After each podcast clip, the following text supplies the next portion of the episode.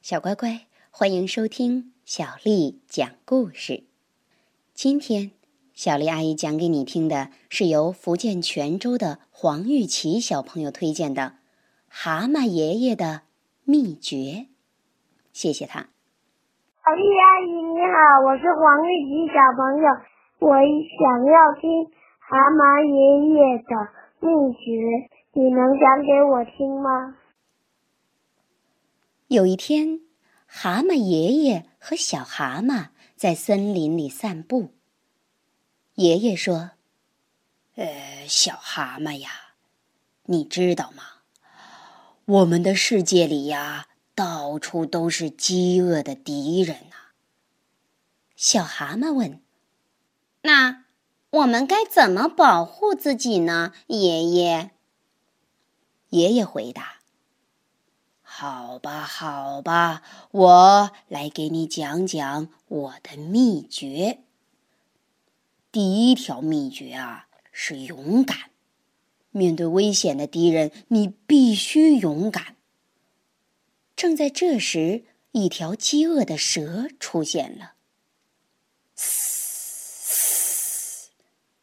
哈哈，蛤蟆，我要把你们当午饭吃掉！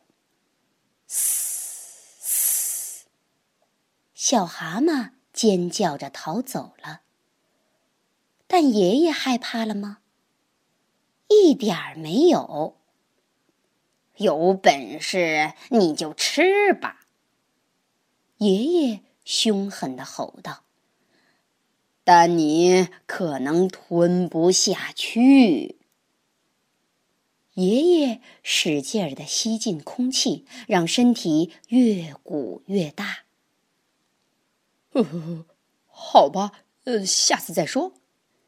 蛇咕哝着游走了。小蛤蟆从灌木丛中跳出来，他叫道：“哦，爷爷，你真勇敢，真了不起！”谢谢。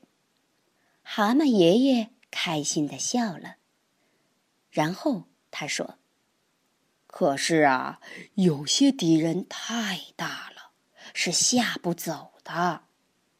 所以呀，我的第二条秘诀是机智。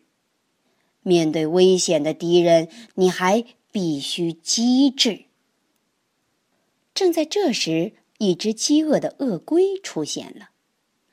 鳄龟恶狠狠地说：“喂，蛤蟆，我要把你们当点心吃掉！”嗷嗷！小蛤蟆尖叫着逃走了。但爷爷害怕了吗？一点儿没有。爷爷问：“点心，你不想吃大餐吗？”那当然想了，鳄龟说。于是爷爷低声地说：“嘿嘿，一条又肥又嫩的蛇刚刚游过去，你赶紧追，还能追得上。”哦，谢谢提醒。鳄龟一听，急忙去追那条蛇了。小蛤蟆从灌木丛中跳出来，他叫道：“哦，爷爷，你真勇敢，真了不起！”谢谢。蛤蟆爷爷开心的笑了。现在呀，我的第三条，呃，也是最后一条秘诀。他刚说到这儿，一头巨大无比的怪兽出现了。怪兽咆哮道：“嗨，蛤蟆，我要把你们两个全都吃掉，就当吃着玩儿。”小蛤蟆尖叫着逃走了，但爷爷害怕了吗？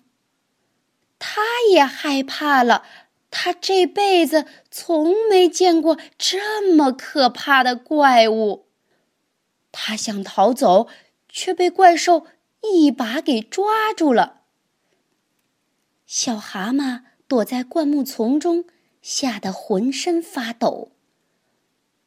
但他想起了爷爷的秘诀，呃，勇敢、机智，勇敢、机智。他看到红红的野莓，突然灵机一动。小蛤蟆抓起野莓朝怪兽扔过去，野莓砸在怪兽的腿上，留下了一个个红斑。但怪兽压根儿没有发觉。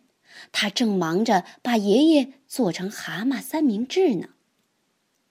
小蛤蟆勇敢地从灌木丛中走出来，他叫道：“爷爷，你放过这可怜的怪兽吧。”怪兽说：“什么？”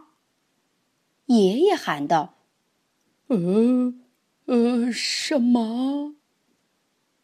小蛤蟆说。爷爷，你这样对怪兽下毒可不好。你的毒已经升到他腿上了，不一会儿，他的屁股上也会布满红斑，他就死定了。你真不厚道，爷爷。怪兽一看自己的腿，大叫起来：“救命啊！救命啊！这些卑鄙的蛤蟆要毒死我！”怪兽没命的逃走了，爷爷和小蛤蟆拥抱在一起。哎呦！爷爷长长的出了一口气。好险呐！是呀，小蛤蟆说。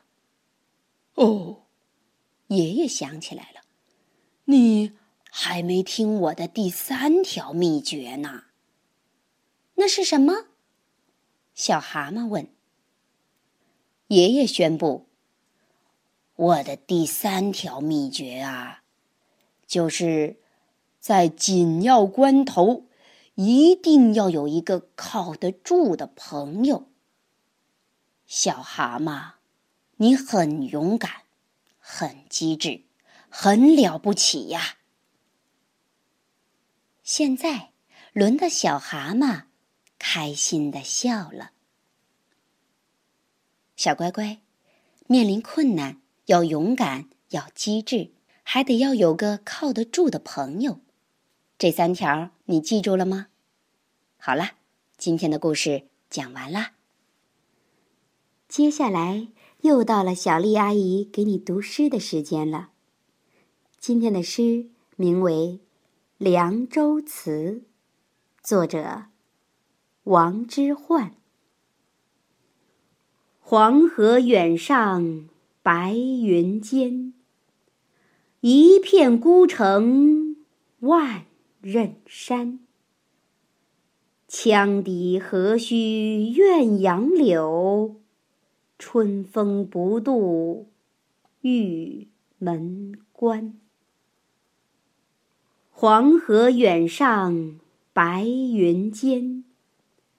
一片孤城万仞山，